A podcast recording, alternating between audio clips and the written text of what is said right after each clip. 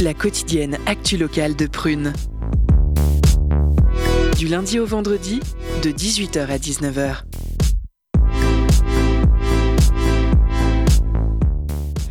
Bonjour à toutes et à tous, bienvenue dans Curiosité, votre émission quotidienne. Nous sommes le mercredi 2 novembre, il est 18h et vous êtes bien sur Prune 92 FM.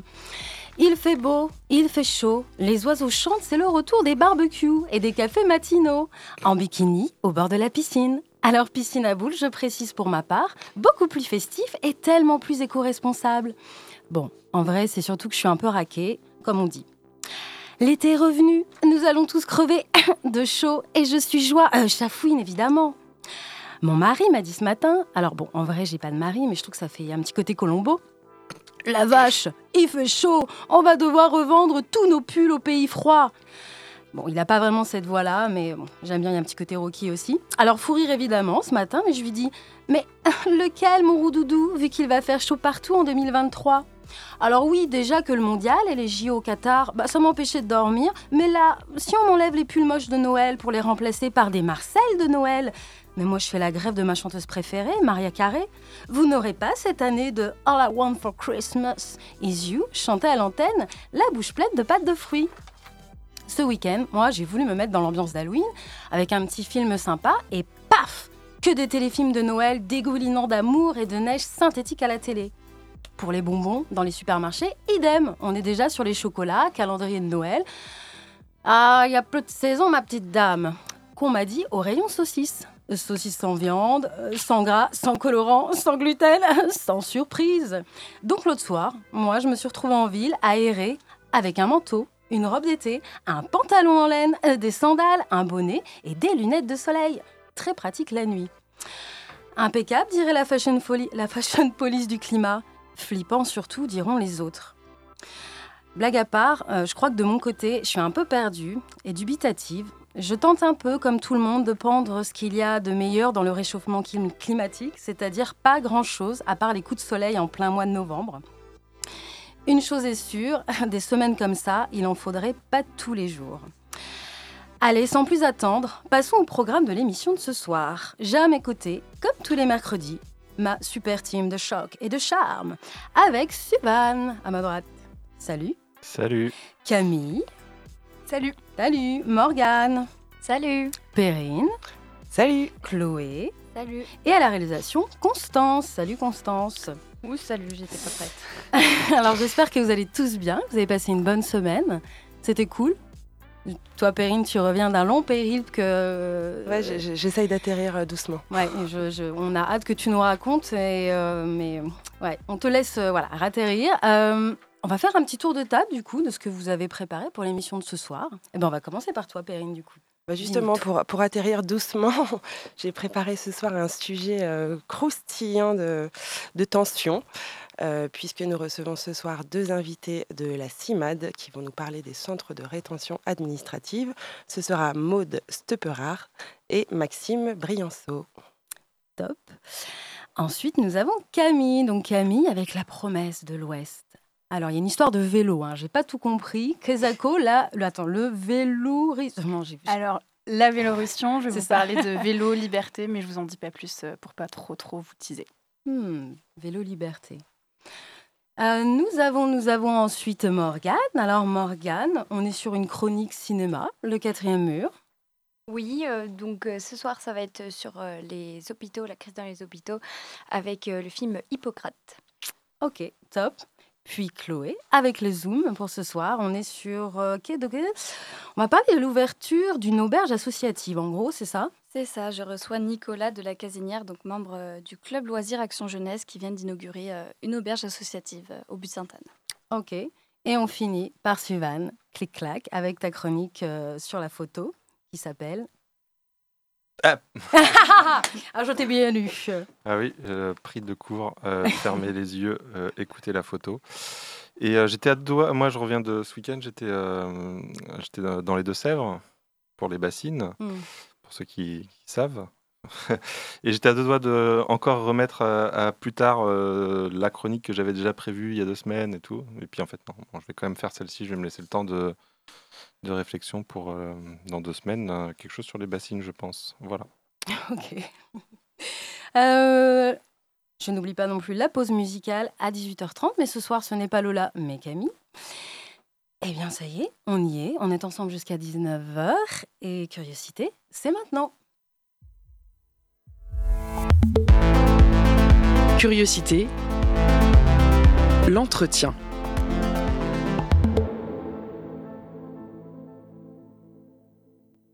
Saviez-vous qu'il existe plus de 5200 lieux de privation de liberté en France? Si l'on met de côté les 4000 locaux de garde à vue, il en reste encore près de 1200. Lesquels connaissez-vous? Les prisons? Ok. Il y en a 186. Elles ne représentent donc que 15% de ces lieux de privation de liberté méconnus de la majorité des Français. Quels sont donc les 1000 lieux dont vous ne soupçonnez peut-être même pas l'existence? En pagaille, voici leurs noms. Locaux de rétention douanière, établissements de santé, centres locaux ou zones de rétention administrative, dépôts ou geôles de tribunaux, centres éducatifs fermés. Ne vous flagellez pas, ils font rarement la une des journaux, leur fonctionnement est intolérable. Pour nous éclairer sur certains de ces lieux de privation de liberté, je reçois ce soir Maude Stepperard, salariée de la CIMAD, dont le travail porte notamment sur les centres de rétention administrative. Bonsoir Maude. Bonsoir. À ses côtés, Maxime Brianceau, bénévole dans cette même association. Bonsoir Maxime. Bonsoir. Vous allez tous les deux pouvoir me raconter vos expériences respectives et vos combats au sein de la CIMAD, comité inter-mouvement auprès des évacués. Vous êtes notamment venu ce soir pour parler de votre lutte actuelle contre la construction d'un centre de rétention administrative en Loire-Atlantique. Humain avant tout, c'est le hashtag de votre Facebook. L'humanité passe par l'autre, le slogan de votre logo. Mais qu'est-ce donc que la CIMAD? Depuis quand existe-t-elle et pourquoi porte-t-elle ce nom de comité inter-mouvement auprès des évacués? Alors, la CIMAD est une vieille dame. C'est une association qui existe depuis 1939. Et elle porte effectivement ce nom un peu étrange aujourd'hui parce qu'elle a commencé par euh, pénétrer des lieux de privation de liberté déjà à l'époque, qui concernaient les populations qui étaient déplacées au moment du premier, de la seconde euh, guerre mondiale, euh, qui sont les populations alsaciennes et la première vague de républicains espagnols également qui étaient aux frontières du sud de la France. Alors, la CIMAD, je cite votre site, adapte son action aux enjeux de l'époque.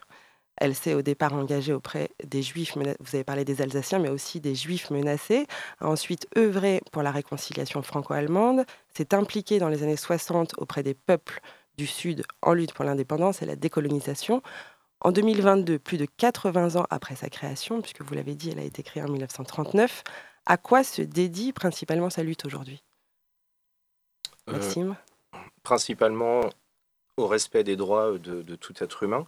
Euh, nous militons notamment euh, pour la régularisation de tous les sans-papiers, la fermeture des centres de rétention, l'ouverture des frontières et la libre circulation des personnes et on va dire plus particulièrement sur le, sur le territoire, sur le, respect des droits des, personnes migrantes qui sont, qui sont là, euh, veiller à, à, leur bon traitement sur, sur notre territoire, un bon accueil réservé par, euh, par la France. Donc là, on, peut dire que vous accentuez votre lutte sur euh, le droit des immigrés en France. C'est l'essentiel de la lutte de la CIMAD en ce moment. On les accompagne dans leur démarche parce que il faut savoir, et c'est peut-être un sujet qui n'est pas très visible euh, tel qu'il est traité actuellement euh, par euh, les médias et les politiques, que les personnes qui vivent sur notre sol et qui sont étrangères ont des situations administratives qui sont difficiles à résoudre. C'est-à-dire que réforme après réforme, les lois ont consisté à compliquer toujours davantage l'accès au permis de séjour. Et donc euh, la CIMAD, euh, ces dernières décennies, euh, s'est surtout battue pour les accompagner dans l'exercice de leurs droits, pour leur permettre de vivre en France dans des conditions dignes. Alors, est-ce que vous pouvez nous, dire un petit peu quels sont vos rôles respectifs, euh, et Maxime, au sein de la CIMAD, puisque vous, Maud, vous êtes salarié et vous avez un, domaine particulier de compétences et, d'exercice. Et vous, euh, Maxime, vous êtes bénévole, donc vous allez pouvoir euh, peut-être nous dire aussi ce que c'est que bénévole par rapport aux salariés, quelle est l'importance des bénévoles au sein de l'association? Ben, Nos actions sont très complémentaires. En ce qui concerne la mienne, moi je suis principalement euh, euh, centrée sur la coordination des équipes salariées et bénévoles qui interviennent dans les centres de rétention à Bordeaux, Andaille et Toulouse et à Rennes jusqu'à il y a quelques jours, puisque là je me recentre particulièrement sur un périmètre géographique euh, différent. Et donc mon métier consiste à soutenir les équipes qui interviennent à l'intérieur des cellules de privation de liberté, qu'elles soient bénévoles ou salariées. Et vous, Maxime, alors, euh, quelles sont euh, les actions particulières? euh, bah, La CIMAD, c'est 90, il y a 90 groupes locaux en France, donc métropole et, outre-mer, et on est environ 2600 bénévoles. Et bah, nos activités sont, diverses. il y a l'accès aux droits, donc recevoir, écouter les gens. On est parfois enfin des personnes qui sont là pour, prêter une oreille attentive à la situation de ces personnes. Euh, ils nous expliquent leur situation administrative, leurs projets, et voir si nous, on peut les accompagner dans leur démarche auprès notamment de la préfecture ou de l'aide sociale à l'enfance, quand ce sont des, jeunes. Euh, et donc, on va les accompagner à constituer un dossier, à voir si c'est envisageable aussi, s'il y a une porte de sortie, s'il y a quelque chose à, construire. Et c'est là où on voit d'ailleurs que, par exemple, le mot clandestin, pour nous, ne nous parle pas du tout, parce que ces gens-là veulent régulariser leur situation. Ils ne sont pas du tout clandestins, ils ne se cachent pas, ils, font des démarches. Ils ont souvent beaucoup, beaucoup de papiers, donc ce, ne sont pas des sans-papiers. Euh, donc là, ça va vraiment être notre action vis-à-vis des, personnes elles-mêmes qui viennent, qui viennent frapper à notre porte, qui nous envoient des mails, qui nous téléphonent. On a également une activité de, plaidoyer vis-à-vis donc euh, des pouvoirs publics. Pas toujours simple d'échanger avec la préfecture, plus facilement peut-être avec d'autres administrations d'autres institutions. Et également, euh, une mission qu'on essaye de développer vraiment énormément, c'est vis-à-vis du grand public, via de la sensibilisation, parce qu'on pense que les politiques ne pourront évoluer que le jour aussi où la population populaire. et que l'opinion publique sera plus favorable à, la situation migratoire qui est en fait énormément euh, minée par, euh, par les amalgames, par la presse, par, par des discours sont plus forts que d'autres. Ouais, ça c'est un grand enjeu, on y reviendra dans, une, dans un deuxième temps. Afin que nos auditrices et, nos auditeurs sachent précisément de quoi il est question aujourd'hui, on ne peut éviter une première définition pour entrer dans le vif du sujet. Un CRA, c'est-à-dire un centre de rétention administrative, c'est quoi? Alors c'est un lieu de privation de liberté, comme vous l'avez bien présenté euh, au départ de notre échange. Euh, c'est en principe pas une prison, mais en réalité, euh, quand on regarde euh, et quand on se penche précisément sur euh, ce que c'est que d'être enfermé dans un centre de rétention, en fait, ça a tout d'une prison. Et même en réalité, quand on parle avec les personnes qui y sont enfermées, elles vont nous dire qu'elles préfèrent être enfermées en prison plutôt que dans les centres de rétention. Donc, ce sont des lieux dans lesquels on peut rester enfermé jusqu'à 90 jours. C'est le maximum légal qui est prévu aujourd'hui. Et ça, ça a, été, ça a été un maximum qui a été augmenté euh, depuis 2018, si j'ai bien compris. C'est ça. Périodiquement, en fait, chaque gouvernement arrive avec sa nouvelle réforme et son augmentation euh, sous couvert d'efficacité. Euh, on enferme toujours plus longtemps pour toujours les mêmes fausses raisons. Alors justement, qui, peut être envoyé dans un, dans un centre de rétention administratif et pour quel motif? Ce sont toutes les personnes euh, qui sont en situation euh, administrative qu'on appelle irrégulière, c'est-à-dire les personnes qui n'ont pas le bon titre de séjour, euh, donc l'autorisation légale pour vivre en France. et comme je le disais tout à l'heure, en fait, la situation est qu'aujourd'hui, il est très difficile d'être de pouvoir bénéficier d'un titre de séjour en France. Parce que dans sa vie, quand on rencontre un, accident, comme ça peut arriver à chacun de nous, c'est-à-dire perdre son emploi, tomber malade, euh, rater des examens quand on est étudiant, euh, devenir majeur quand on est mineur, être malade ou être guéri, eh bien, ce sont autant de motifs qui sont euh, utilisés par les préfectures pour ne pas renouveler des titres de séjour. Il y a aussi les personnes qui sont en demande d'asile, qui fuient leur pays. Euh, et de la même façon, euh, il est de plus en plus difficile euh, de pouvoir remplir les critères. Et en plus, on, remet régulièrement en question leur récit, souvent. C'est ça. Mais le doute est toujours instillé. Qu'est-ce qui vous révolte par-dessus tout dans, les, dans ces centres de rétention administrative, ces lieux cachés du reste de la population? Le plus révoltant, c'est que, mais je crois qu'on en, parlera tout de suite après, c'est la façon dont ils sont instrumentalisés par les politiques depuis maintenant plusieurs années, voire plusieurs décennies, pour des raisons dites sécuritaires, alors que euh, leur objectif légal dans la loi, leur existence n'est pas prévue pour une question sécuritaire. En fait, il s'agit d'enfermer des personnes pour des raisons strictement administratives. Il faut se représenter ce que ça peut signifier que de perdre sa liberté pour une raison purement administrative. Euh, payer ses impôts, euh, respecter telle ou telle formalité que l'administration nous demande, eh bien là, si on ne le fait pas, on risque d'être enfermé. C'est la situation des personnes étrangères qui ne peuvent pas bénéficier euh, d'un titre de séjour en France. Alors en effet, vous le disiez, nous y reviendrons euh, tout de suite après puisque c'est déjà le milieu de notre entretien et nous vous retrouverons donc juste après la pause musicale, Maude Stepperard et Maxime Brianceau, respectivement salariés et bénévoles à la CIMAD, une association qui lutte pour les droits humains et notamment de ceux que l'on appelle les sans-papiers. Comme vous l'avez dit Maxime, ils en ont beaucoup, mais visiblement pas les bons au regard des institutions françaises. Avant de continuer à discuter de ce sujet brûlant, faisons ensemble des cauchemars où tu me sauves. C'est un extrait des paroles du titre Help de Winter Zuko que vous allez entendre. Pas toujours facile de trouver une musique en rapport avec le sujet du jour. Je vous laisse donc apprécier à tout de suite.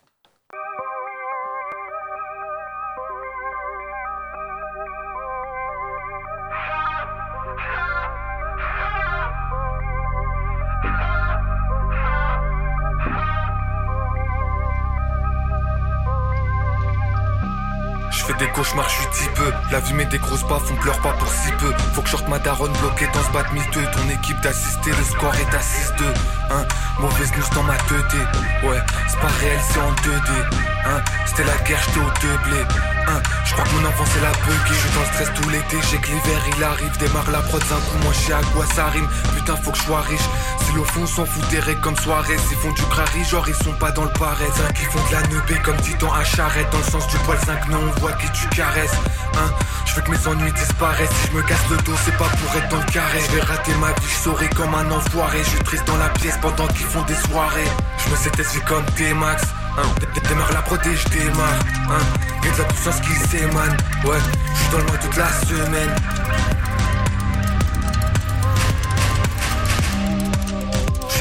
La semaine, moi je des égouts, j'ai trop de traces sous la semaine Moi j'aime que ma mère, pas mon père, moi j'ai que elle. Des larmes sur le bras, sur le sol, j'écris ce elle À la maison j'étais cafard qui m'attend J'ai saboté les freins, je pense à toi sur la pente. Raconte-moi tes histoires sous la tente. Je fais ce qu'il tacle, je tire la lampe. Et si je me veux laisser pour des louves Je fais des cauchemars où tu me sauves. Elle m'a dit rejoins-moi sur la falaise. Elle a dit je fais un cauchemar où tu sautes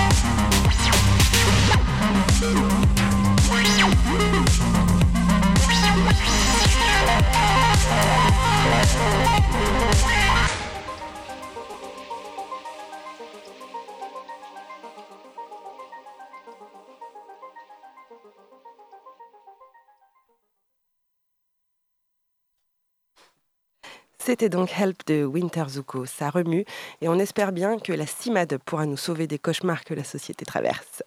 Nous nous retrouvons pour la deuxième partie de notre entretien en compagnie de nos invités du jour, Maude Stepperard et Maxime Brianceau, respectivement salariés et bénévoles à la CIMAD à Nantes. Nous venons d'évoquer euh, juste avant les, les, mauvaises conditions de rétention, et on aura peut-être quelques exemples concrets, mais peut-être qu'on peut enchaîner directement sur une, actualité qui nous concerne à Nantes, puisque Gérald Darmanin et Joanna Roland se sont rencontrés il y a un mois sur les questions d'insécurité à Nantes, essentiellement pour demander des, des, effectifs policiers plus importants.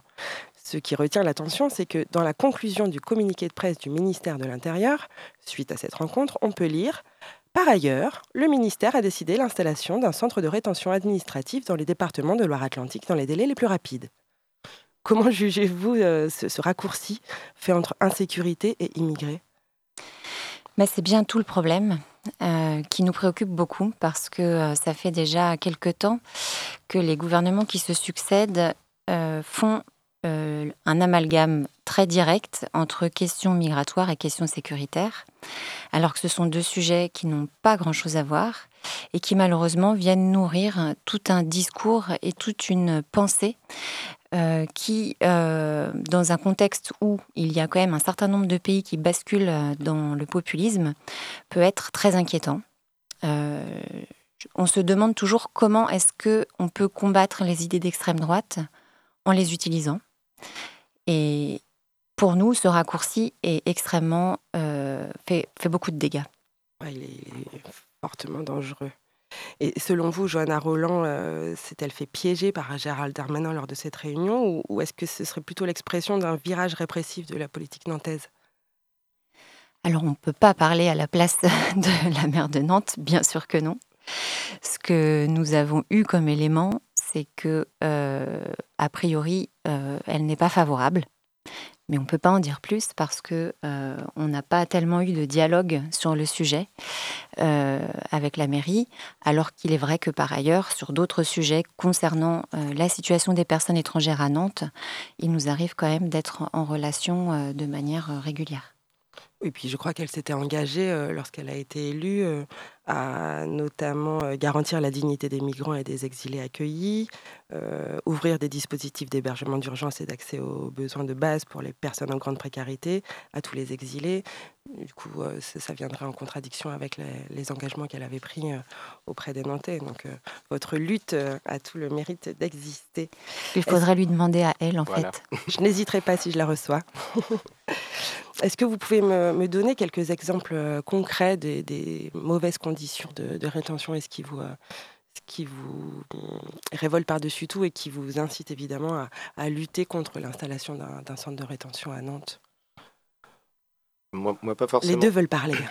Je ça ne sera pas forcément sur les, conditions au quotidien dans, les centres de rétention. Moi, ce qui me révolte aussi beaucoup, c'est que des personnes sont placées en rétention alors qu'elles n'ont strictement rien à y faire.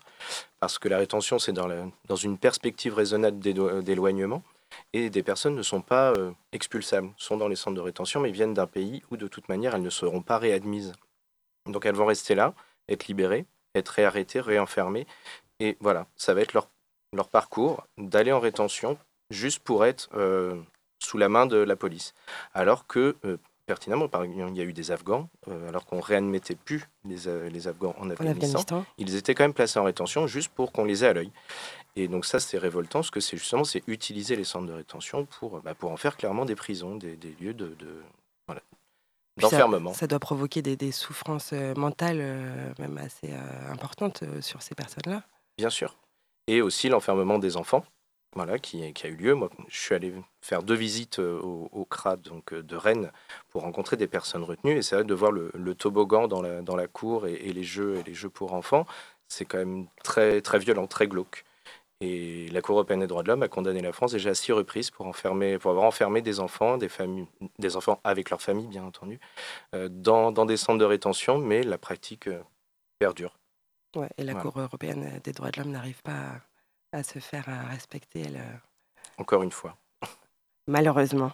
Et puis j'ai même, euh, même cru comprendre que les nouveau-nés, maintenant aussi depuis 2018, pouvaient être euh, aussi retenus dans les centres de rétention. Et ça, c'était la nouveauté de 2018, en même temps que le, le temps d'allongement de, de, la durée de rétention. Malheureusement, on ne peut pas dire que ce soit vraiment une nouveauté. Ah. Euh, moi, j'ai comme souvenir, qui remonte à maintenant quelques années, à l'ouverture du centre de rétention de Rennes en 2007. Euh, dans les premières semaines, nous avons rencontré un couple, un jeune couple qui était euh, parent depuis trois semaines seulement. Leur bébé avait trois semaines et ils étaient enfermés au centre de rétention de, Rennes déjà. donc, la France ne respecte pas du tout le, droit, mais comme ce sont des centres fermés, euh, on a du mal à, y voir clair. Alors justement, parlons à présent des moyens d'action, puisque euh, on veut des toits, pas des CRA, pas des CRA. CRA, ni ici ni ailleurs, ce sont les slogans qui ont été brandis euh, sur les banderoles lors de manifestations qui, ont eu lieu à, Nantes et auxquelles la CIMAD a participé au même titre que beaucoup d'autres associations.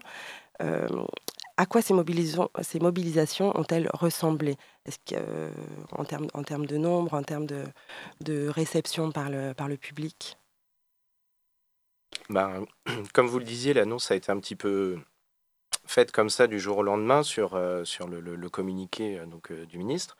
Ce qui fait que. Ben, vous avez dû vous mobiliser très vite. Voilà, c'est pas un projet. si Madame le maire dit que c'est un projet dont elle avait entendu parler à, plusieurs reprises par les préfets, en tout cas, nous, ça, on n'était pas au courant dans, dans, le réseau associatif. Donc ça se met en place au fur et à mesure peut-être de, de, de la concrétisation du projet. Et vraiment, oui, l'objectif, c'est ben, d'être par exemple là ce soir pour faire un peu de pédagogie, d'expliquer ce que sont les centres de rétention. Euh, parce que oui, mis coller comme ça dans un communiqué de presse pour, euh, pour stopper la délinquance, euh, ça peut, ça peut séduire une partie de la, population, alors que ça n'a aucun intérêt, c'est totalement à dissocier. Donc ça commence à prendre de l'ampleur, on se réunit, on échange sur nos moyens d'action. Et nous aussi, à la CIMAD, là par exemple, dans le cadre du Festival Migrant Scène, on va aussi un peu mettre l'accent sur, sur la rétention. Alors justement, moi, ça m'intéresse au-delà de, la, réception des institutions de ces manifestations, et j'espère que Johanna Roland donnera suite à, votre mobilisation. Euh, ce qui, m'interpelle, c'est comment toucher la population, en effet, pour qu'elle s'intéresse, qu'elle soit informée de ce qui se passe sur son territoire, notamment euh, lorsque cela semble intolérable, et, comment faire en sorte de dénoncer la réalité de ces lieux. Euh, j'imagine qu'il vous faut trouver des idées, des moyens originaux, qui vont interpeller. Euh, comment vous luttez justement contre ça? Comment vous arrivez à interpeller les, badauds, les gens qui ne sont pas du tout au courant de, ce genre de, choses qui se passent sur notre territoire? On utilise euh, les moyens euh, qu'on imagine. il y a quelques années de ça, on avait utilisé le, moyen radiophonique où on avait récolter le témoignage de personnes qui allaient euh, dans les centres de rétention pour rencontrer les personnes enfermées pour, pour raconter euh, ce qu'elles ce qu'elles voyaient et ce à quoi elles assistaient, quelle est la réalité de la situation qui est faite aux personnes étrangères en France? ça nous arrive aussi d'organiser des événements, comme dans le cadre de Migrants Scène. actuellement, on a une exposition qui est présentée au bar Mon Oncle et on a fait une soirée la semaine dernière où on a pu débattre ensemble de ce que c'est qu'un qu'un centre de rétention. Et heureusement, l'exposition est toujours visible jusqu'au 12 novembre, me semble-t-il. C'est ça. Peut-être un peu plus. Euh, et puis nous cherchons aussi à faire réseau, c'est-à-dire que euh, le projet qui a été annoncé pour Nantes, il n'est pas du tout isolé. Il faut savoir qu'il y a quatre projets qui sont actuellement euh, en cours à des stades de, réalisation plus ou moins avancés. Il faut savoir qu'à Lyon, il y a un nouveau centre de rétention qui a ouvert au début de l'année 2022. À Orléans, il y a un, centre de rétention qui est en cours de construction. À Bordeaux, il est encore à l'état de projet. Euh, dans la métropole. Et il y en a également un autre euh, aux abords de, Roissy, euh, à proximité de l'actuel centre de rétention du Ménil-Amelot. Donc, nous sommes sur plusieurs endroits au, niveau du territoire à se mobiliser pour faire connaître la réalité de la situation des personnes étrangères en France, pour essayer de faire comprendre euh, que la délinquance euh, n'a pas grand-chose à voir avec les personnes étrangères qui vivent sur notre sol, qui ont une vie ici, qui se lient et qui parfois ont une famille avec des Français, des Françaises. C'est aussi les Français et les Françaises qui, se, qui sont liés avec ces personnes étrangères, qui sont atteintes par ces discours et par ces politiques. donc nous sommes tous concernés en fait au plus près, euh, parce que lorsqu'on traite de cette façon euh, les personnes étrangères, c'est un très mauvais signal euh, pour nos, libertés à toutes et tous. Pour l'humanité. Et comme une mauvaise nouvelle ne vient, vient rarement toute seule, ce matin j'ai lu plusieurs articles sur un nouveau projet de loi immigration porté par le ministre de l'Intérieur Gérald Darmanin, qui propose de créer un titre de séjour métier en tension. Selon vous, moi j'ai ma petite idée, mais le gouvernement veut-il faire travailler plus facilement ou expulser plus vite? Comment la CIMAD se positionne là-dessus et comment vous comptez réagir par, par rapport ben, à ce projet de loi? Disons que les préfets ont déjà la possibilité de régulariser une personne qui présenterait une promesse d'embauche dans un métier en tension. Elle ne le fait pas, très très très très très rarement. Donc c'est encore une fois un, effet d'annonce pour plaire, euh, j'imagine, aux, responsables de ces métiers euh, qui, qui, ont du mal à recruter les métiers en tension. On voit voilà, qu'il y avait, il y avait des métiers en tension au Qatar, ils ont recruté à tour de bras, on voit ce que ça a donné. Euh, du reste, moi, ce que j'ai retenu, c'est que M. Darmanin voulait être plus méchant avec les méchants et plus gentil avec les gentils. Moi, je trouve que c'est une grande avancée parce qu'à l'heure actuelle, il est méchant avec tout le monde. Ouais. Donc, merci. Merci Gérald Darmanin. Cet entretien touche malheureusement à sa fin. Merci beaucoup euh, Maude Stepperard et Maxime Brianceau d'avoir répondu à mes questions sur Prune ce soir. Merci. Maude Stepperard, je rappelle que vous êtes salarié de la CIMAD et travaillez en centre de rétention administrative. Euh, Maxime Brianceau, vous prenez part vous aussi au combat de cette même association en tant que bénévole. Oui? Et donc je vous invite à aller aussi donc, sur le le Facebook de la CIMAD de Nantes et sur le site internet de la CIMAD pour voir la programmation de Migrants Scène qui va se dérouler. Euh, J'allais en parler. Ah, bah, vous en faites pas. Puisque vous êtes venu ce soir pour parler de votre lutte actuelle contre la construction d'un centre de rétention administrative en Loire-Atlantique. Bravo pour votre action. Merci de nous avoir informés et éclairés sur ce sujet de restriction de liberté toujours plus accrue dans notre pays. Chères auditrices et auditeurs, si vous aussi désapprouvez les actions que veut mener le gouvernement français avec l'argent de nos impôts, mobilisez-vous et rendez-vous au Festival Migrants Scène du 16 novembre au 8 décembre prochain. Le mot d'ordre de cette 22e édition, liberté au pluriel et avec un point d'exclamation. Film, débat, théâtre et soirée, une belle programmation et une entrée gratuite. Vous pouvez aussi, au détour d'un verre, et Maude, vous l'avez déjà dit, aller au bistrot Mon Oncle, 16 rue d'Alger à Nantes, voir l'exposition À l'intérieur, c'est l'enfer, consacrée à ces lieux indignes de privation de liberté que sont les centres de rétention administrative. Photographies et témoignages vous y attendent. Courez-y vite, elle s'arrête le 12 novembre et peut-être plus tard. Pour clôturer cet entretien, je m'adresse ici à toutes les personnes animées d'un minimum d'humanité. Informez-vous, sortez des sentiers battus, multipliez vos sources d'informations, recevez l'actualité avec de la hauteur, construisez vos propres points de vue. Si vous ne souhaitez ou ne pouvez vous lancer dans un engagement militant, prenez quelques minutes pour écouter celles et ceux qui s'engagent pour défendre une société plus juste et tout simplement plus humaine. Ne laissons pas les droits de notre pays partir à la dérive. Et n'oubliez pas, nous sommes tous des humains. Merci beaucoup Perrine et merci à nos invités du soir. Et tout de suite, nous retrouvons Camille pour sa chronique avec La promesse de l'Ouest.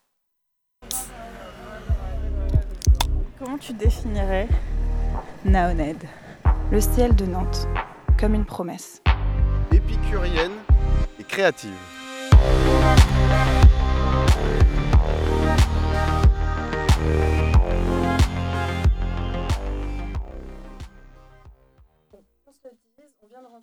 Le plus déprimant de l'année. Dès 17h, les coins des rues prennent une couleur bleutée qui me file le cafard. Quoi? Nuit déjà? Puis commence à faire un peu froid, bientôt Noël. Bref, vous l'aurez compris, j'aime pas trop novembre. Mais dans ce tumulte du pré-hiver est apparu un rayon de soleil inattendu et bienvenu que je voulais, je me devais même de vous partager. Bon, vous laissez-moi vous dresser le tableau. 13h30 le dimanche, je suis chez mon copain avec un ami à lui. Disons-le sobrement, lendemain soirée est difficile, on n'emmène pas large. On me dit Dépêche-toi Camille, mets tes chaussures, c'est la Vélorussion. Hors de question de la louper. La vélo quoi? Bon, la Vélorussion, si vous ne connaissez pas, c'est un concept génial. Une manifestation cyclo-festive non déclarée où nous ne bloquons pas le trafic, mais sommes le trafic, selon les organisateurs. Dans la joie et la bonne humeur, venez crier haut et fort qu'un autre monde est possible et que le règne des engins à moteur n'est pas une fatalité. Concrètement, une grosse masse de cyclistes fait le tour de la ville. On fait le tour des ronds-points plusieurs fois en criant Vélorussion Il y a de la musique sur des grosses enceintes et tout le monde se marre. C'est la révolution à vélo, donc, mais avec des bisous. J'apprendrai plus tard que ça existe dans beaucoup de villes en France, dans le monde entier même. À Nantes, c'est tous les derniers dimanches du mois, et ben voilà, c'est aujourd'hui. Nous voilà partis tous les trois. Moi, j'adore observer mes potes à vélo. De dos, je sens leur énergie grimper et leur cœur s'ouvrir. Cheveux au vent, la machine avançant, on se sent déjà mieux. La petite brise sur les joues, l'élan du sang. On se désengourdit, ça demande un petit effort au début, mais très vite, on se sent envahi d'un fluide qui monte jusqu'à la tête. C'est la liberté, c'est le bonheur. On débarque sur le cours Saint-Pierre et on découvre une joyeuse centaine de personnes, armées de vélos de toutes sortes. Beaucoup sont déguisés, pour Halloween. Une gamine déguisée en pirate est hilar pendant que son père prépare son vélo cargo. Quelqu'un lance du son, les gens applaudissent. On attend sagement le départ. Il est lancé par des dizaines de dring, dring, dring. On se met en route direction Saint-Miel. Comme on est beaucoup, on avance très lentement, mais l'euphorie gagne vite la foule. À l'intérieur de la masse, on se sent protégé, entouré. Et surtout, en fait, on s'entend parler, on entend même les oiseaux chanter. Et oui, un vélo, contrairement à une voiture, ça fait quasiment pas de bruit. On a l'impression que la ville nous appartient, de fusionner avec elle. Pas besoin de se préoccuper des voitures. Elles sont bloquées par les têtes de cortège qui se relaient aux intersections pour baliser le terrain. C'est grisant, je me sens libre. En fait, c'est la masse formée par le cortège qui renverse le rapport de force. Obligés de s'arrêter pour laisser passer le cortège, la plupart des automobilistes patientent sagement immobilisés et donc inoffensifs. Les conducteurs nous regardent avec amusement ou étonnement. Très peu s'énervent. Bon, après tout, c'est dimanche. Les piétons aussi nous observent intrigués. C'est marrant de voir leur réaction. C'est justement le but de la manif, questionner notre rapport à l'espace public, à la sécurité de la route, et donner aussi envie aux gens de nous rejoindre pour faire la vélo-russion. Pendant le trajet, je tends l'oreille pour capter les discussions. Ça parle de vélo, dernier ajout à la bête, ça compare les selles, les pignons. Bon, je vous avoue, je suis dans un monde que je connais pas trop, mais je suis bien. Le parcours nous fait faire un petit tour de la ville sur 10 km. Le cortège passe à Moronnière, puis par les hauts pavés. C'est chouette de pouvoir découvrir la ville comme ça. Je me félicite d'avoir surmonté ma gueule de bois pour venir, je vous l'avoue. Depuis que je suis arrivée à Nantes, je fais à peu près 5 fois plus de vélo que d'habitude. C'est tellement agréable de rouler ici, j'ai l'impression qu'à Nantes, le vélo, c'est un peu une religion. Il euh, coule dans nos veines, quoi. Toute cette balade me fait réfléchir. Pourquoi je me sens toujours si bien à vélo? Même quand ça va pas, il suffit que j'enfourche la bête et je me sens mieux. En fait, tout devient plus léger. Je me rends compte de la chance que j'ai d'être vivante, de pouvoir faire fonctionner mes jambes. C'est comme si j'avais l'impression de prendre un peu plus ma vie en main. Et je pense que ça vient profondément du fait de sentir son corps. Il fusionne avec le cycle et c'est toute ma perception du monde qui change. Alors oui, euh, auditorice de prune, peut-être qu'en ce moment, le matin, toi aussi, t'aimerais bien rester sous la couette. Mais crois-moi, enfourche ton vélo et laisse-toi gagner par le virus du cycle. Tu seras pas déçu de faire chauffer tes cuisseaux, et il n'y aura pas mieux que les mots d'Émile Zola pour résumer cette sensation. J'aime la bicyclette pour l'oubli qu'elle donne. J'ai beau marcher, je pense. À bicyclette, je vais dans le vent, je ne pense plus, et rien n'est d'un aussi délicieux repos. Voilà, je vous embrasse et je vous dis à la semaine prochaine. Merci beaucoup Camille. Et euh, justement, bah, si tu aimes la vitesse et les sensations fortes, je te conseille pour ta prochaine chronique la rando roller du jeudi soir. Ah, trop bien. Euh, c'est aussi drôle à regarder, moi, de ma fenêtre, que d'y participer, quoi. Donc, euh, voilà. Eh bien, nous passons à la chronique cinéma de Morgane avec le quatrième mur. Elle va nous dépoussiérer le cinéma.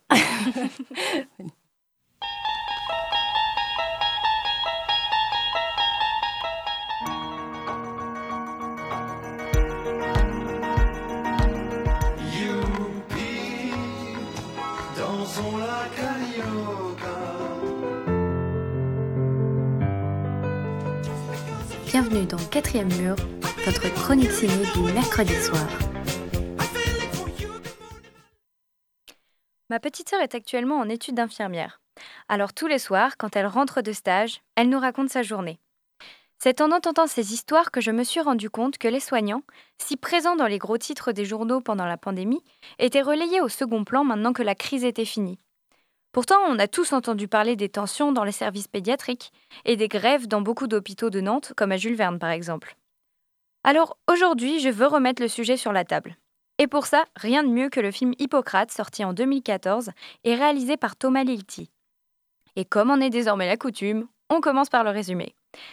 Benjamin, joué par Vincent Lacoste, est un jeune interne en médecine qui intègre le service dans lequel son père travaille. Il est, vite confronté à la dure réalité du milieu hospitalier lorsqu'il réalise que son service comporte 10 chambres pour 18 patients. Lui qui semble si dynamique et enthousiaste à l'idée de sauver des vies est refroidi en, en comprenant la vérité. Il rencontre ensuite un autre interne, Abdel, incarné par Reda Kateb. Tous les deux comprennent que leur métier est une jungle dont il faut essayer de se sortir en se serrant les coudes. Mais entre les erreurs médicales et le jugement personnel qui doit être mis de côté, il est difficile de trouver sa place. Les difficultés qu'il doit affronter poussent alors Benjamin à remettre en question sa vocation. Pendant la crise du Covid, mais oui, vous savez, cette période sombre et morbide pour l'humanité, mais l'âge d'or pour Netflix.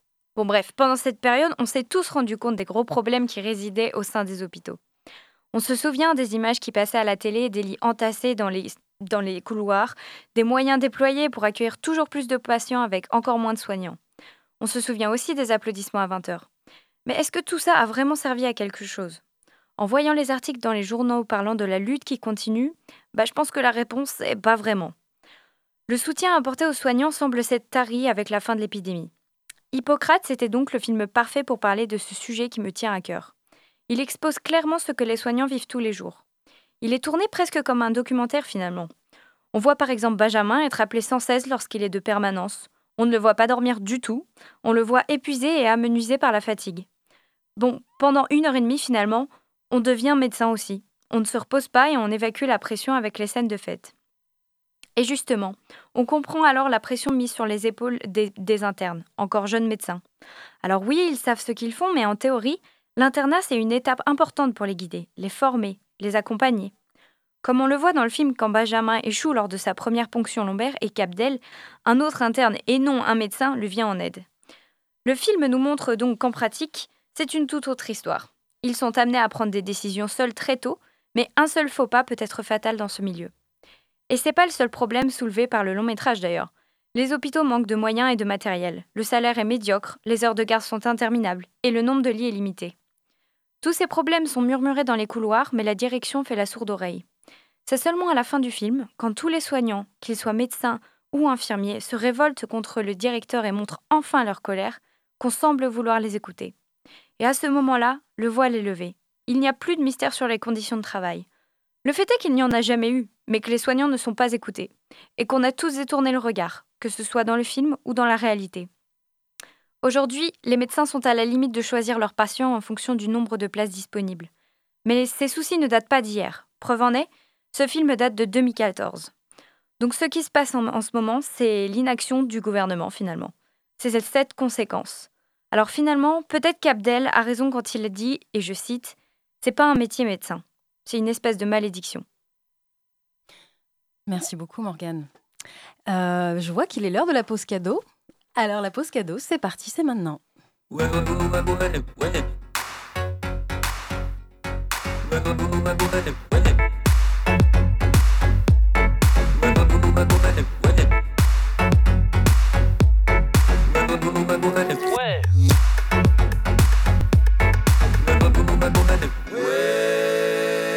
La pause cadeau.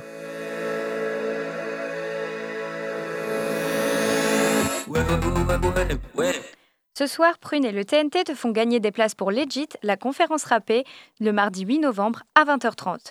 Legit, c'est un spectacle pluridisciplinaire où l'on retrouve beatbox, rap, dance et la live music. Le public est transporté dans le temps, dans l'espace et à la découverte de l'histoire de ces disciplines. Si le monde du hip-hop t'intéresse, n'hésite pas à tenter de gagner des places en nous envoyant au plus vite un message sur l'Instagram de Prune. On te laisse avec Early de Joe Nora et Mick Jenkins. I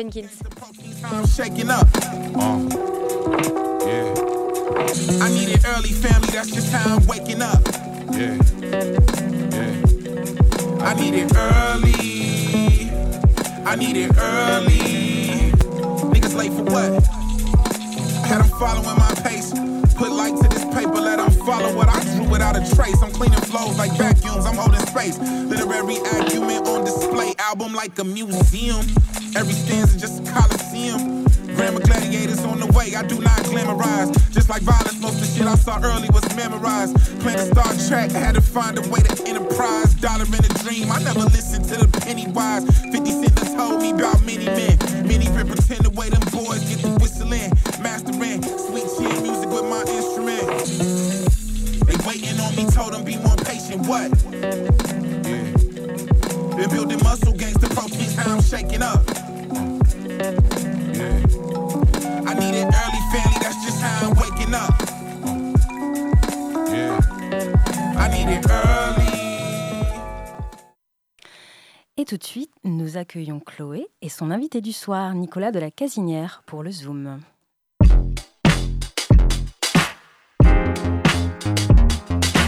Curiosité. Le Zoom Actu. Bonsoir Nicolas. Bonsoir. Vous êtes membre du club Loisirs Action Jeunesse et vous venez nous parler aujourd'hui de l'inauguration dans le quartier Butte-Sainte-Anne à Nantes d'une auberge associative, populaire et participative sur les anciens bains-douches du quartier. Ce lieu a été pensé comme une auberge de jeunesse d'un côté, qui accueille les gens de passage ou en court séjour à Nantes, mais aussi comme un bien commun, un lieu de vie et de réunion pour le quartier, à l'image des anciens bains. Munie d'une scène, d'un bar et d'une tisanerie, l'auberge est donc aussi conçue pour accueillir toutes sortes de projets ouverts sur le quartier, des activités culturelles, associatives et artistiques. Commençons la visite de l'auberge par le rez-de-chaussée où se situe la salle de vie associative. Pouvez-vous nous décrire cet espace et les animations qu'on pourrait y découvrir? Alors cette salle, elle va s'appeler La Commune. Euh, c'est pas, il y a une petite connotation, on va dire euh, politique et historique qui euh, auquel on peut tenir. dedans, on va pouvoir avoir des concerts, des projections de, documentaires. des discussions et on va pouvoir continuer les activités qu'on mène déjà depuis longtemps. Il y en a une qu'on appelle la bibliothèque, mais en fait c'est un club de, lecture où on lit euh, euh, collectivement des bouquins euh, politiques, anthropologiques, sociologiques, et on débat et on déballe et on boit des coups. et puis on va aussi y tenir ce qu'on fait déjà, c'est des cantines collectives où on mange ensemble, on prépare la bouffe ensemble et on mange ensemble. Des animations ont-elles déjà eu lieu pour le moment? Alors déjà, on a, on a déjà reçu euh, plusieurs euh, réunions. Nous, on a tenu nos réunions déjà. Euh, on est en voie de finition pour cette partie-là, le reste c'est fini. Mais voilà, comme on met la main à la pâte toutes et tous, ça, prend, ça prend des fois du temps. Rendons-nous maintenant au premier étage de l'auberge où se trouve la partie gîte. Elle se compose de quatre chambres pour 15 lits, d'une cuisine partagée et de sanitaires collectifs. Comment imaginez-vous la vie dans ce lieu? Quel public est invité à y séjourner? Alors là, bah, c'est classiquement euh, le public des, auberges de jeunesse, même si le mot jeunesse n'interdit pas euh, d'être moins jeune et d'en profiter. Euh, donc ça va être des gens de passage, mais ça peut être aussi des apprentis qui, qui ont des stages. voilà, on essaie de garder une espèce de tradition de brassage qu'on a déjà dans des lieux de vacances qu'on gère nous-mêmes. Donc euh, on est attentif à pas faire que le bon plan pas cher pour euh, habiter à Nantes. Quelques jours en tout cas. Enfin, au deuxième étage, un appartement est loué à quatre colocataires. Ceux-ci payent un loyer modeste, mais il leur est demandé de donner un petit peu de leur temps pour participer à l'animation du lieu. Comment cette idée est-elle venue? Alors en fait, c'est une idée par défaut parce que euh, au départ, on voulait faire une auberge de jeunesse sur les deux étages de cet ancien bâtiment là, des bains-douches euh, de 1899. Et euh, les normes nous sont tombées dessus comme la cabane sur le chien, ce qui fait que si jamais on avait voulu avoir plus de 15 lits, il nous fallait un gardien H24, c'est-à-dire deux salariés. Et du coup, ça rentrait plus dans notre budget, plus des portes coupe-feu euh, comme si on était dans un bunker. Euh, enfin bon, toutes sortes de coûts euh, qui ont augmenté le, le, le budget. Donc on s'est limité à ça et on a trouvé cette forme hybride avec une colocation pour pas que des étudiants, là il y a des étudiants, mais aussi avec des beaux mobilités, donc c'est moins de, ça peut être 4, 5, 6 mois si on vient pour un stage, ou un bail normal, 3 ans. donc quatre jeunes, ils sont déjà installés pour cette année. Comment se, passe leur investissement au sein du coup du lieu? Bah, c'est un peu tôt pour le dire puisque les activités dans la salle, la commune, n'ont pas encore pris leur rythme de croisière. On va voir ça un peu quand euh, là on, a, on va commencer sur une conférence gesticulée qui est en projet, on va mener des, séances d'arpentage de lecture collective de livres, euh, les cantines ça a déjà pris euh, forme, on a reçu des associations militantes aussi qui ont tenu leurs réunions, voilà ça prend, on est en, en rodage on va dire. Ce lieu de rencontre et de vie a demandé deux ans de travaux effectués par des, artisans du bâtiment et une centaine de bénévoles. Comment s'est déroulé ce chantier? Avez-vous une anecdote à nous raconter? Bah, je ne sais pas si c'est une anecdote, mais disons que ça cadre avec euh, l'esprit de l'association qui est une association euh, d'éducation populaire. Et, donc euh, la partie qu'on a pris en charge nous-mêmes a permis, ben, comme un gars comme moi qui suis un petit bricoleur, de d'apprendre plein de choses euh, sur le maniement euh, d'outils à bois, etc. Et euh, donc c'est deux ans assez riches de, de poussière dans les poumons peut-être, mais aussi de d'apprentissage conjoint, mutuel, comme on, comme on sait faire un petit peu partout dans cette, dans cette association. Donc à l'origine, le, bâtiment avait déjà cette vocation de lieu de vie et de partage puisqu'il hébergeait les bains, douches et lavandières du quartier euh, Sainte-Anne. Pouvez-vous nous parler de ce lieu qui a inspiré ce projet d'auberge associative? Alors oui, c'est, euh, euh, une sorte de euh, décentralisation des, euh, des, services municipaux, puisque en 1899, euh, ils installent à la fois des bains et des douches dans un quartier populaire. Hein. la butte Sainte-Anne n'est pas le quartier gentrifié qu'on connaît aujourd'hui, hein. c'est vraiment un quartier populaire euh, qui parle beaucoup breton parce qu'il y a de l'exil et les gens travaillent sur les docks, dans les usines euh, autour, euh, les conserveries et la raffinerie de sucre. Et donc, si on est fin du 19e, l'hygiène est, un peu rudimentaire. Donc, cette, cette installation a pour vocation de donner ce service-là de donner aussi euh, de, l'espace pour les, lavandières euh, pour euh, sécher, laver et sécher leur linge. Donc on louait 5 mètres par paquet de 2 heures. et c'est aussi un endroit où il y a les pronts secours, donc il y a un poste d'incendie euh, voilà, on a échappé au commissariat, euh, on est assez content parce que ça aurait été une, histoire lourde à porter. Il y avait un, il y a eu un autre projet euh, deux rues avant qui n'a pas été jusqu'au bout, dans lequel il y avait à la fois un commissariat et des geôles, on dirait de garde à vue aujourd'hui.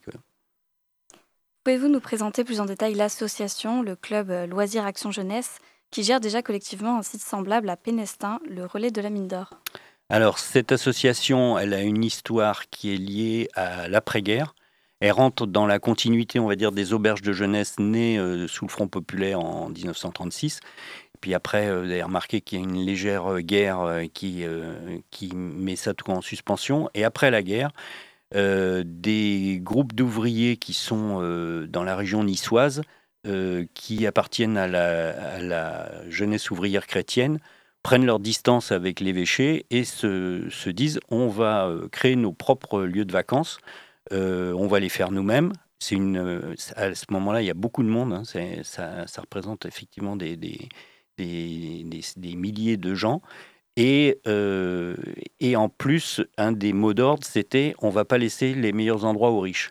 Et c'est un peu ce qui s'est fait puisque les relais se sont installés dans des lieux de sport d'hiver euh, sur la côte d'Azur, en Corse, et puis à Pénétin un peu plus tard, qui est donc euh, à la frontière euh, Morbihan-Loire-Atlantique, où on gère collectivement, donc on est toujours dans l'éducation populaire, l'autogestion, toutes ces, valeurs-là, ce, ce, lieu d'accueil de colonies de vacances, de familles, de randonneurs, avec toujours un peu de brassage, tout le monde se retrouve à faire la vaisselle, euh, à jouer aux boules, euh, etc. Donc, euh, et pour faire raccord avec le début de l'émission, on est aussi un lieu de solidarité et un peu moins, on va dire, morbide ou délétère que les annonces de Darmanin, puisqu'on reçoit régulièrement des, migrants, des jeunes migrants qui sont là en vacances et qui respirent un peu autre chose que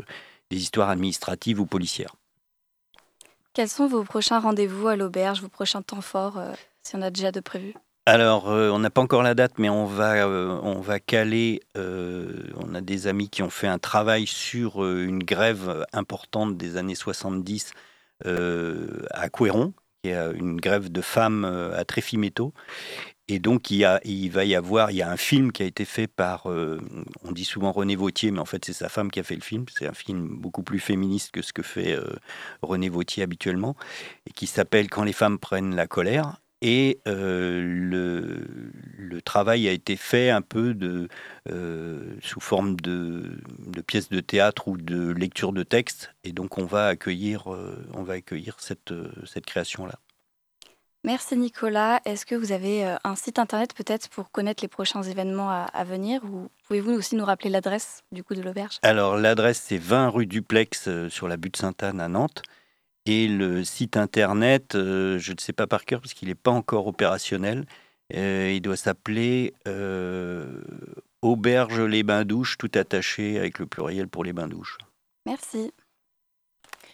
Eh bien, merci Chloé. Eh bien, merci à notre invité du soir. Eh bien, nous finissons par le meilleur. Il est si humble. Fermez les yeux, écoutez la photo, c'est maintenant. Curiosité. Les chroniques de la rédaction. Vous voyez ces images qui vous parlent instantanément?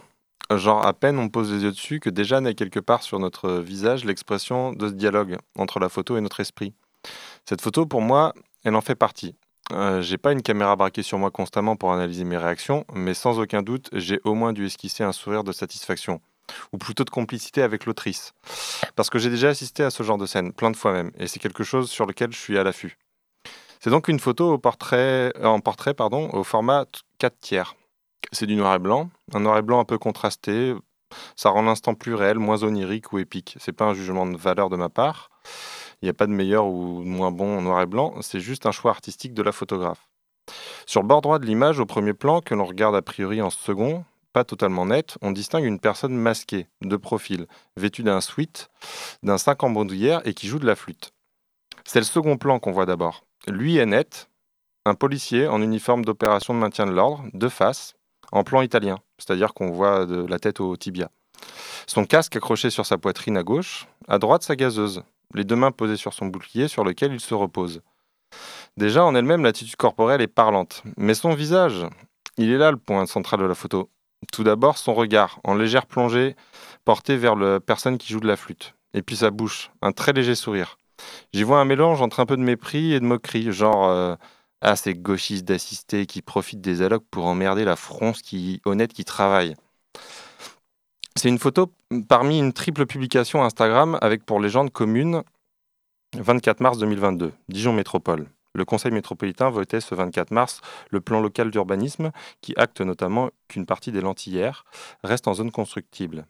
Les lentillères et d'autres associations collectives se sont alors donné rendez-vous devant Dijon Métropole, notamment pour jouer du pipeau. Pourquoi? Parce que Rebsamen, maire de Dijon, annonçait en 2019 l'abandon de la phase 2 de l'écoquartier. Pipeau la zone est encore classée à zone urbanisée et donc bel et bien encore menacée. Voilà, les Lentillères, c'est donc un quartier menacé par l'étalement urbain et la bétonisation. Et bien sûr, ici à Nantes, on a des luttes et problématiques similaires, comme Doulon-Goard. Mais cette légende, pour la seule publication dans laquelle se trouve cette photo, est ajoutée un post-Christum. Oui, on a joué très très longtemps, de manière très très fausse et stridente. Et voir ce désespoir dans le regard de ces flics me rend très très joyeuse. Ce sont les mots de l'autrice de cette photo, Blick, B-L-I-C-K. Une photographe qui suit et documente les luttes par un travail de grande qualité, que ce soit techniquement, mais aussi et surtout dans ce contexte par la sélection des photos et le récit qui s'en dégage. Et voilà donc, par ce post-scriptum, pourquoi cette photo m'a parlé instantanément. Parce qu'en tant que photographe, j'aime saisir ces brefs instants où un flic laisse paraître ses émotions personnelles, sort de sa fonction et rallume son cerveau, et saisit le ridicule de son travail. Et il n'y a qu'à écouter les témoignages de flics démissionnaires pour en saisir de l'intérieur tout l'abject. Tiens, jeudi 13 octobre, dans Les Pieds sur Terre sur France Culture, il y avait deux témoignages en ce sens. Politique du chiffre, masculinité toxique, racisme, shoot de plainte, crachat sur des SDF, extrême droite, etc. À un moment, le second témoignage raconte l'incapacité de ses collègues à recevoir le bonheur, la tendresse et les remerciements d'une grand-mère qui retrouve son petit enfant perdu. Parce que leur travail, c'est la violence, la dureté, éteindre son, humanité et appliquer les ordres sans réfléchir. Cette photo, c'est ce qu'elle montre. Le moment où la dissonance cognitive s'exprime corporellement, où elle se rappelle faire un sale boulot. Et la photo juste après retranscrit ce moment où l'on est pris la main dans le sac. Et comme disait Richard Dansou, la photographie n'est pas une simple perception visuelle, c'est d'abord de l'émotion ressentie, puis restituée.